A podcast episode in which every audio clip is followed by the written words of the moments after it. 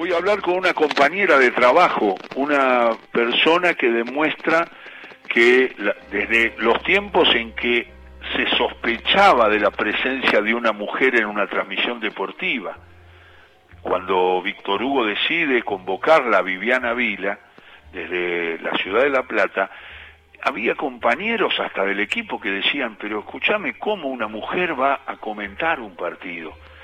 Se hizo un lugar por, por su talento, por su capacidad, por su tono, es locutora, y ah, yo debo, debo decir que inaugura ese tiempo de la mujer en el fútbol en el sentido de que, por ejemplo, comentó un mundial para una, para una emisora de televisión de, de Estados Unidos, la llaman de todos lados, nos acompañan relatores y es Vivi Vila, Viviana Vila. Hola Vivi, ¿cómo andás? Alejo, querido, un honor, y bueno, estar con vos, por vos y por tu programa, del que me siento parte como gente claro. No, además fuiste locutora del programa. Sí, sí, sí, claro. Pero eh, pasó el tiempo y además no encontré mejor tarde de sábado que todo con afecto en la historia de la radio y mi compañía. No hago nada si no es con vos del otro lado, ¿entendés? Entonces, bueno, me siento muy feliz además porque te quiero a vos, básicamente. Yo también a vos.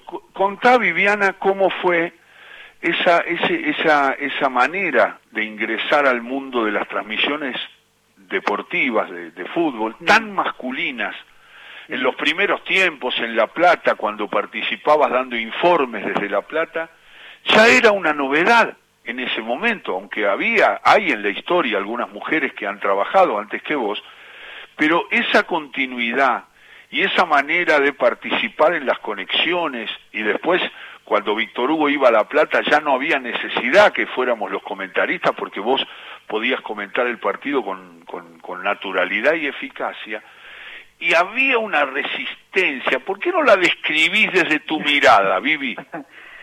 Qué complejo eso. Bueno, eh, a ver, tratando de, utilizar pocos minutos para una historia tan larga, ¿no? Eh, Tomate tu tiempo, hay, hay tiempo. sí, sí.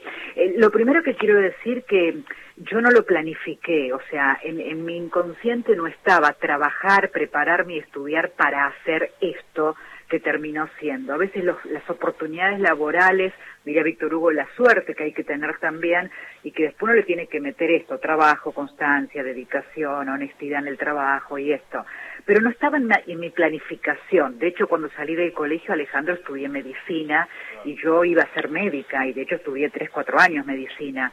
Pero paralelamente asomaba esta cuestión de la radio con la que estoy siempre atravesada. La radio, la radio, estar, hacerla, escucharla, prepararme. Entonces empecé a estudiar periodismo y te lo digo porque tampoco ahí asomaba la idea de hacer comentarios de fútbol era estar en contacto con la comunicación y básicamente la radial. Bueno, entonces vino la carrera de periodismo en la Universidad de La Plata, vino la carrera de locutora en el ISER, y en paralelo conozco a Víctor Hugo. Y, y esto de poder tener la posibilidad de la oportunidad laboral en el Continental con ustedes, de hacer cuestiones polideportivas en por deporte primero, y que a Víctor Hugo se le ocurra, nena, ¿por qué no me haces conexiones desde La Plata? Yo durante un año me negué, Alejandro, por dos motivos. Primero, por no confiar en que yo lo podía hacer. Y después porque sentía esto, la mirada de un mundo solo masculina. Competencia era brillante y masculina. Entonces, esto de que un hombre como él, desde el respeto y desde la confianza, creía que yo lo podía hacer y yo misma dudaba si esto estaba bueno como chance. Bueno, después de un año o dos dije, bueno, dale, comienzo. Y ahí empecé a esta conexión que vos contás. Gol de estudiante, gol de gimnasia, penal para lobo, el error estudiante, pim pum pan, las conexiones.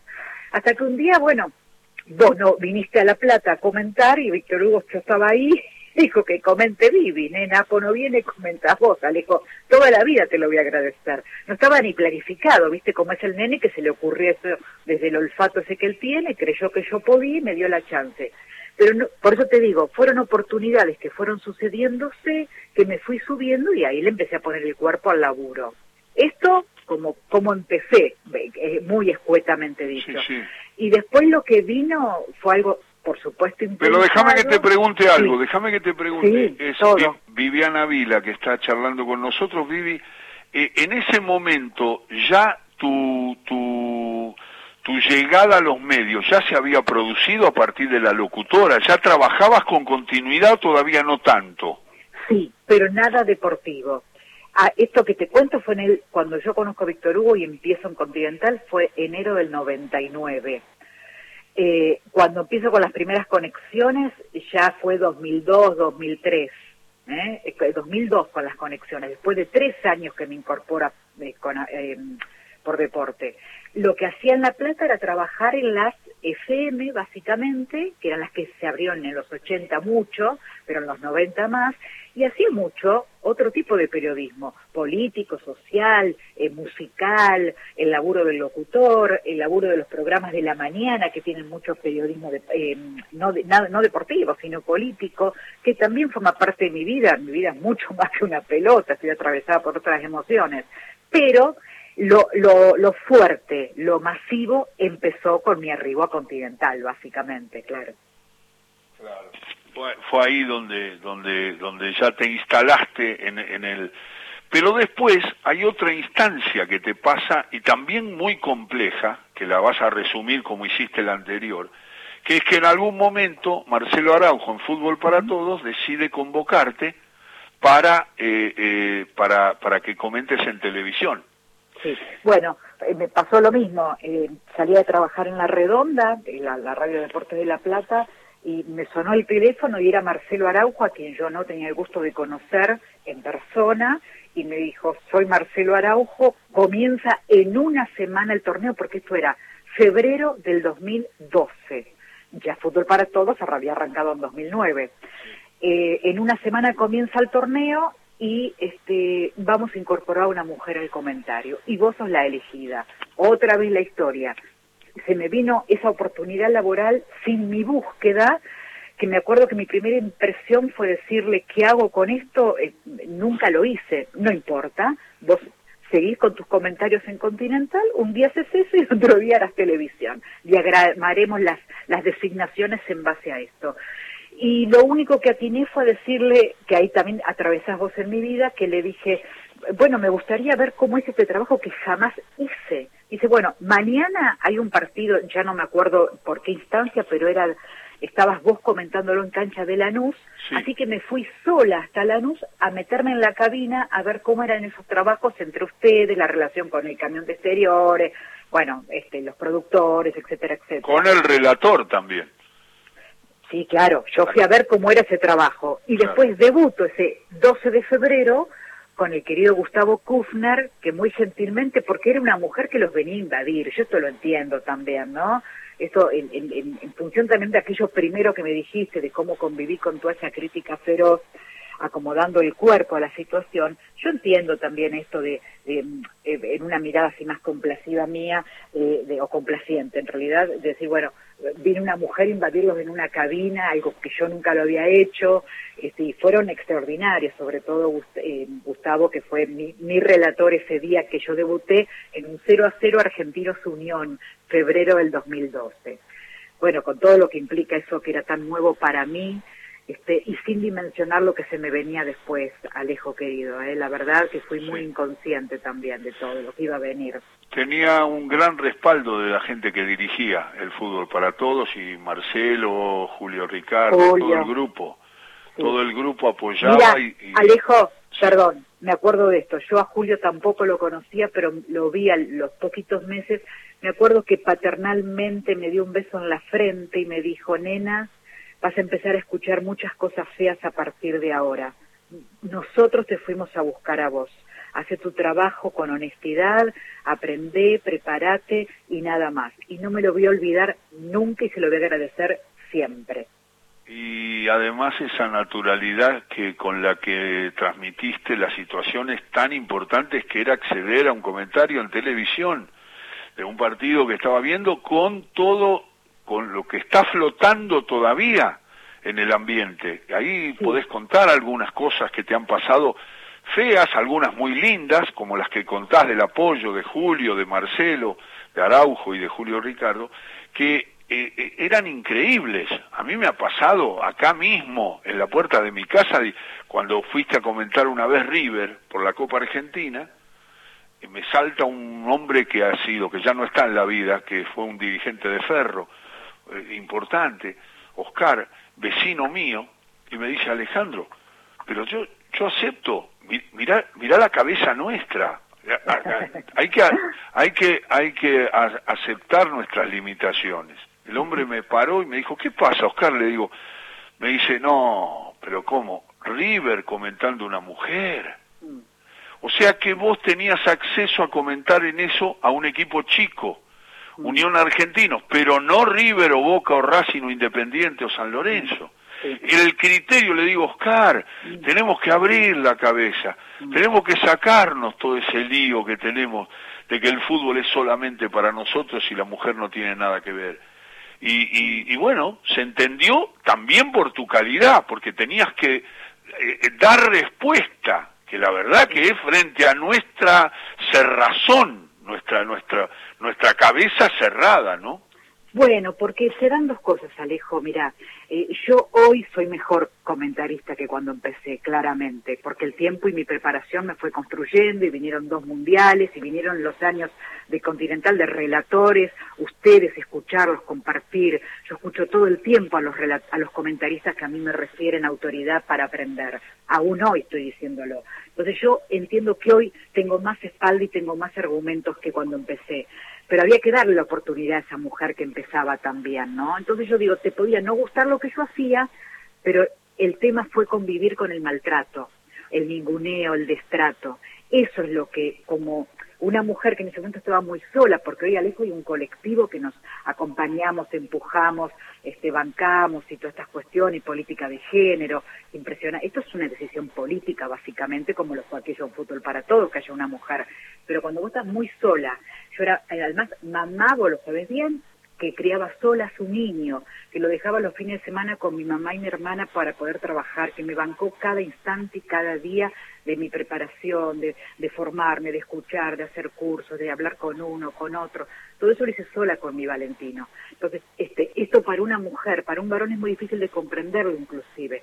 Para una mujer es muy, cuando yo cuento que a mi hijo le daba la teta literalmente en la radio, que le llevaba para no cortar la lactancia, era porque era yo y él con todo esto. Entonces, cuando vos escuchas tanto maltrato y tanto, tanto ninguneo al no servir, sos lo peor que le pasó al fútbol, mi equipo perdió por tu culpa, este, eh, eh, bueno, después ni hablar de los, a ver, desde yegua para abajo, imagínate, ¿no? Eh, un montón de cosas también, las redes sociales, los colegas ofendidos, bueno, un montón de cosas diarias, Alejo, que yo quiero correrme, no lo estoy tirando para victimizar, sino para describir y para decir cómo hoy no vamos a estar apoyando políticas de género y decisiones y un colectivo que porque eh, ser feminista y revolucionaria no se dice en un graffiti, se construye todo el tiempo, en cada espacio. Por, eso te lo pregunté. Claro, claro. Y, cómo no vamos a estar junto a esos compañeros que también nos acompañaron justamente este, y combatiendo a los que nos han maltratado. Esto, esto es diario, esto, esto es un, trabajo constante, ¿no? Yo he tenido muy linda gente al lado y muy fea gente también.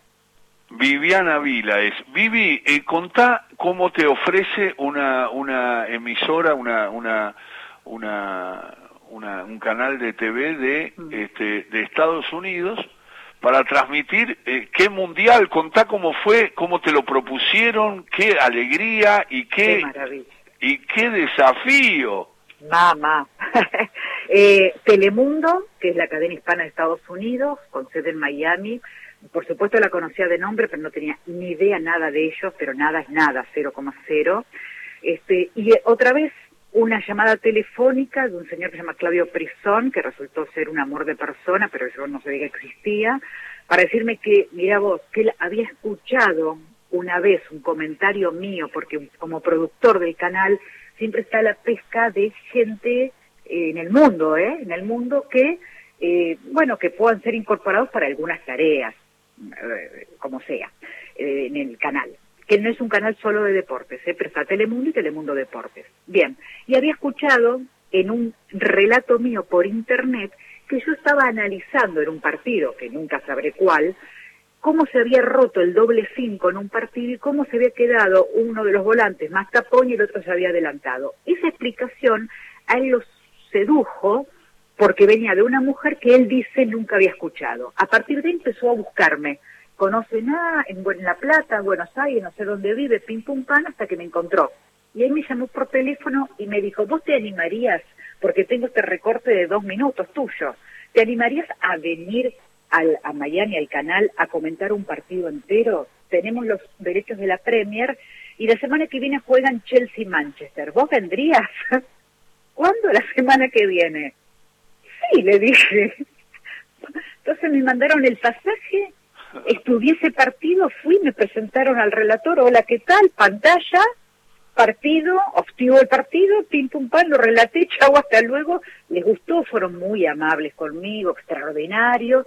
Me vine. Y después me llaman para decirle que habían debatido, che, viene Rusia, tenemos los derechos del Mundial. Esto era marzo del 2018. ¿Qué tal si llevamos a una mujer al Mundial a comentar? Aunque sea la primera fase, a ver qué onda esto, cómo repercute. Estaba todo el movimiento Michu en Estados Unidos, bueno. Y ahí me preguntaron, mira las cosas Alejandro, me llegó por mail la invitación esta. Mm. Yo lo miré, lo miré a mi hijo y le dije, Valen, ¿qué hago con esto? Porque la verdad que fue un sopetazo.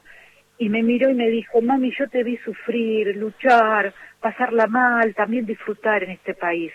Andar Rusia, descosela, pero sobre todo disfrútalo. Si no, quédate acá y me la simplificó así y ahí contesté que sí y me fui sola con la valija a Moscú después de estar dos meses encerrada estudiando el mundial.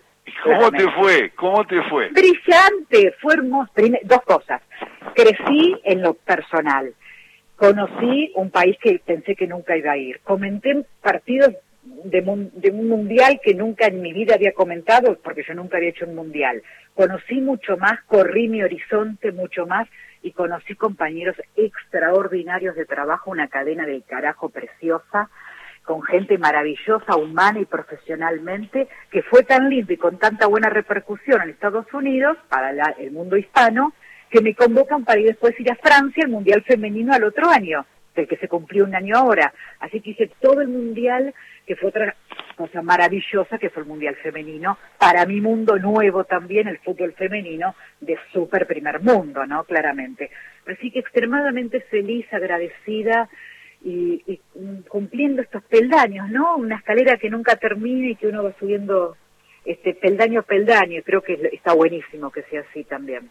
Qué bueno, Vivi, y tener la admiración de tantas chicas que están ilusionadas con esta aparición, digamos, desde hace mucho tiempo, pero ya instalación y aceptación, aunque nosotros opongamos resistencia siempre, naturalmente, por el origen del fútbol, en ese sentido terrible que hay gente que no puede abrir la cabeza y no puede eh, acostumbrarse a que ustedes están mano a mano y que los mundiales de, de, de las mujeres es verdaderamente eh, apasionante. Yo que he visto algunas definiciones y algunos partidos decisivos y algunos partidos clasificatorios, me da la impresión que en todo el mundo van apareciendo y en Argentina mismo van apareciendo equipos que, que van marcando caminos. Y la verdad que y siempre contamos con yo siempre cuento con la admiración que tiene una querida amiga de FM La Patriada que es la China Grayani que siempre te manda saludos. Sí, claro. Es, es importante eh, apuntalar a esto del fútbol femenino porque la verdad es que no hacerlo sería una decisión errada desde lo, insisto, político, deportivo y económico para todos lados, por eso hay que apostar porque la verdad que el mundo nos espera y Argentina tiene con qué, pero hay que meterle muchas fichas este, y mucho trabajo, ¿no? No es solamente dar un contrato, hay que trabajar mucho más para sostener el fútbol femenino, para construirlo además, ¿no? este, porque está dando pasos importantes, pero son primeros pasos. El abrazo de siempre, compañera. Un saludo, Vivi. un beso para, Valentino, ese querido hijo que tenés, que es una maravilla de pibe. Gracias, mi amor. Un beso grande. Gracias por, por siempre, por todo. Por la radio. Chau. Chao, nena. Es Viviana Vila, que estuvo charlando con nosotros